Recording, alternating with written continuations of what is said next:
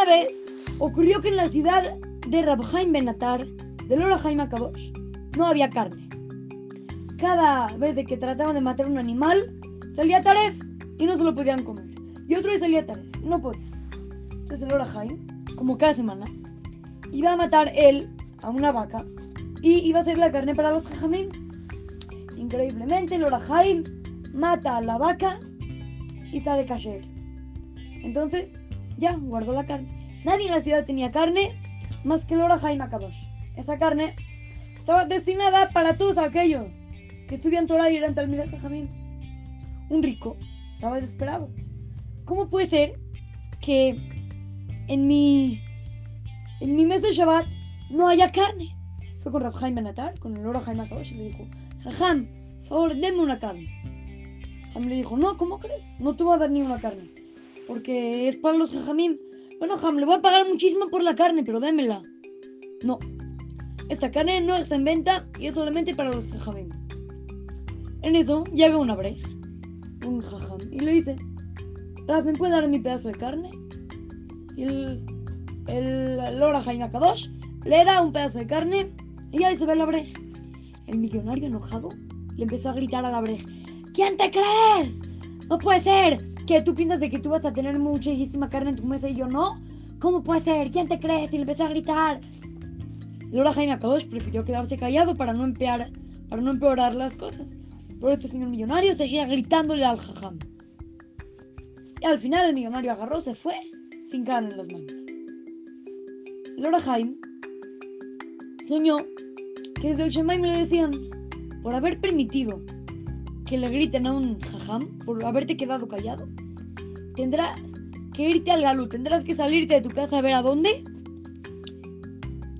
y tú vas a decidir eh, tu propio galú. Entonces Alora Jaim agarró, le dijo a su esposa lo que soñó y que se tiene ir. La esposa le preparó comida para el camino y se fue.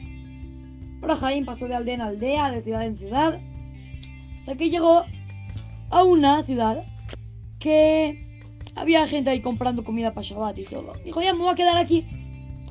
En el Kinis trata de que la gente no lo reconozca en todo. Y cuando ya iba, a ser ya la ciudad de Shabbat, un señor invitó al Orahaim Makadosh a su casa a cenar. Pero este señor no sabía que era el Orahaim.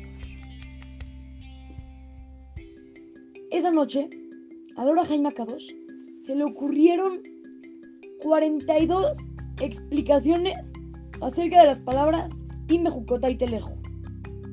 La Perashá de empieza con las palabras Imejukota y Teleju. Al Orahaim Makadosh se le ocurrieron en ese momento 42 explicaciones a qué se refiere Imejukota y Teleju. Y empezó a repasarlas, a repasarlas, increíble. Al otro día, en la mañana, en Shabbat, el jajam del Kinis era un jajam también enorme, se tenía Ruach se tenía inspiración divina. Y estaba dando la ciudad y de repente dice, me acaban de revelar que el Ora Jaime Kadosh acaba de sacar 42 explicaciones de Ime y Teleju. Les voy a explicar 14. Les explicó las 14. Cuando acabó, se para el Ora Jaime Kadosh y dice, ay, no es cierto, ese señor no sabe nada. ¿Cómo? Para nada. Todos se le quedan viendo, pero ya, no, no le dijeron nada. También el, anfitrión, el Lora Jaime, también no le dijo nada, pero no le gustó. En la tarde, el Ham dice, bueno, ahora les voy a explicar otras 14 explicaciones que se le acaban de ocurrir al Lora Jaime Kabosh. Y las explica. Y otra vez el Lora Jaime dice, no, ese señor, ustedes dicen de que estudia mucho, pero no, no, no es tanto así como, como lo dicen, como lo pinta la gente. Otra vez todos empezaron a mirar así como que, ¿quién te crees? Y en la noche, al final de Shabbat, el Ham vuelve a decir las otras 14 explicaciones. Y el Ora Jaime otra vez dice, no, no es cierto, ese señor no sabe nada. O sea, sí sabe, pero no tanto así como la gente dice. Entonces, el Ham se enojó tanto. Dijo, ¿cómo puede ser que le tenga ese respeto al Ora Jaime Kadosh? Agarró y decretó que lo metan a un cuarto. Y mientras iban a decidir qué le iban a hacer. Pero que mientras tendrían que, hacer algo con este señor. ¿Cómo puede ser que estés despreciando tanto al Ora Jaime Kadosh? En eso lo meten al cuarto y empieza a caer una tormenta del cielo fuertísima, impresionante, fuera de lo normal como nunca había pasado. Ham dice, no, no, no puede ser. Tengo que checar a ver qué pasa. El Ham llega, hace Shelat Halom, pide que en el sueño le muestren a qué se debe esto, y se queda dormido. Y sueña que le dicen, en el Shamaim acabas de provocar algo horrible.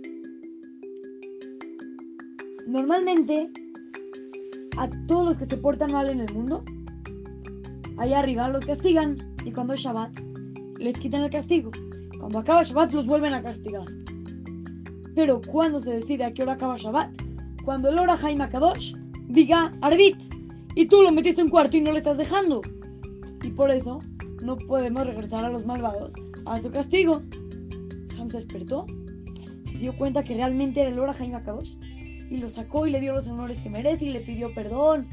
Y increíble. Y todo por humildad que el Ham decía que en realidad él no era tan estudioso. El Ham ya salió, le agradeció, pero realmente no tenía ningún resentimiento. Él seguía siendo una persona muy humilde, increíblemente. Hay que aprender nosotros del hora Jaime Kadosh. ¿Cuántas veces de repente estás en el Kinis y dicen, sí, ¿cómo? Este es buenísimo. Y tú, ah, te, te llenas de orgullo, claro, como yo soy increíble. O, o estás en la escuela y el profesor hace una pregunta, tú la contestas y dice, muy bien, tienes un punto extra. ¿Cómo te sientes? Oh, increíble. Orgullo. Tranquilo, hay que aprender de Lora Jaime Kadosh. Hay que ser humilde, hay que ser una persona que no le importa tener orgullo. Así es que, lo saluda su querido amigo Shimon Romano para Try to Go Kids, Talmud Torah, Montes Naim.